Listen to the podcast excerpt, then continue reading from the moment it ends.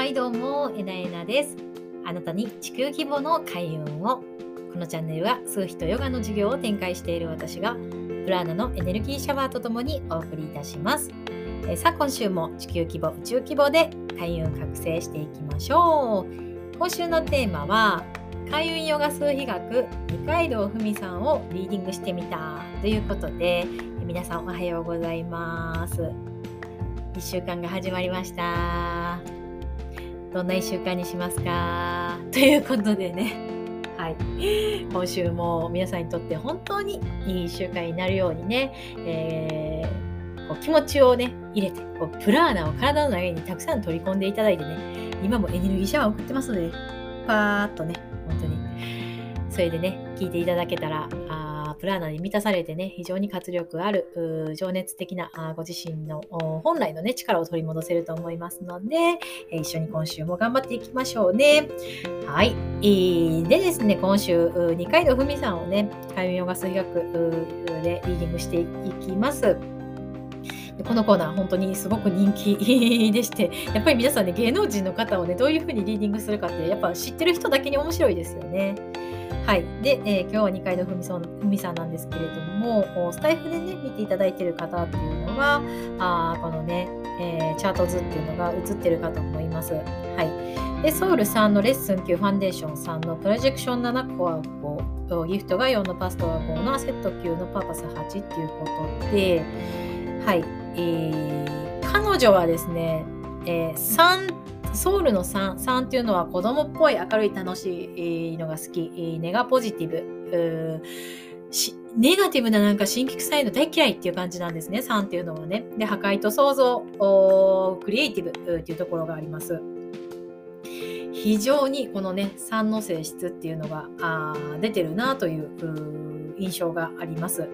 で、えー、あとはですね、えー、レッスン9っていうのは執着を手放せないっていうところになっていくんですね。だから彼女はすごくねこだわりっていうか自分のその女優人生の中でこういつまでたっても自分が満足することはないっですっごく遠回りするんじゃないかなっていうふうに思います。で遠回りって言ってもね実績的にはあの本当に素晴らしい実績とかね評判を得ていらっしゃるんですけども彼女の中の葛藤ですよね。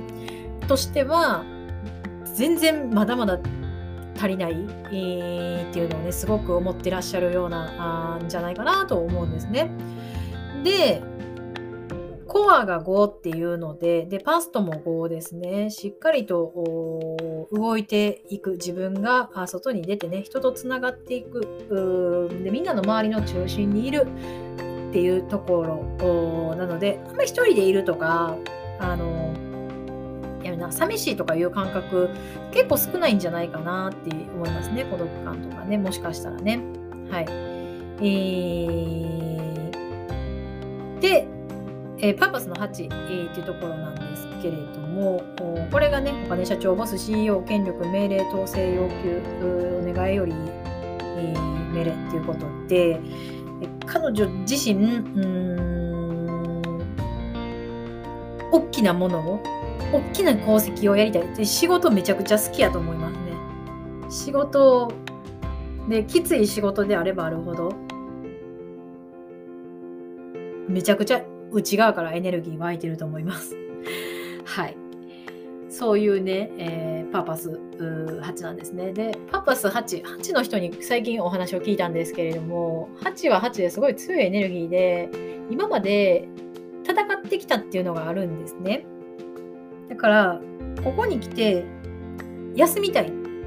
今地球がすごい波動が変わってるんで、休みたいっていうのをね、思っているっていうのもあるみたいなんです。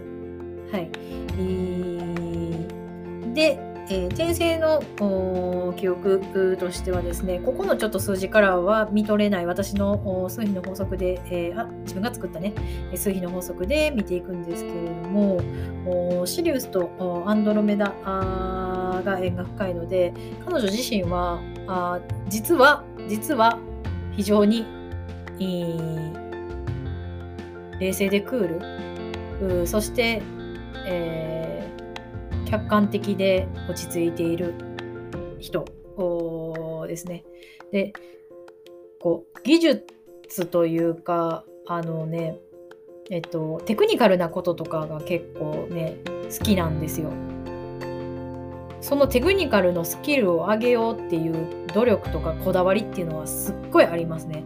だから女優をしていても、こう、どうやったらもっとこうその演技に深みが出るかっていう追求とかはすごいんじゃないかなというふうに思いますね。はい。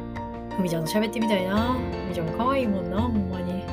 はい。ということで、今日も最後まで聞いてくださって本当にありがとうございます。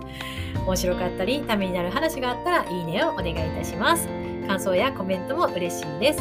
YouTube では数比ヨガエネルギーのことを解説していますので、ぜひそちらもチェックしてみてください。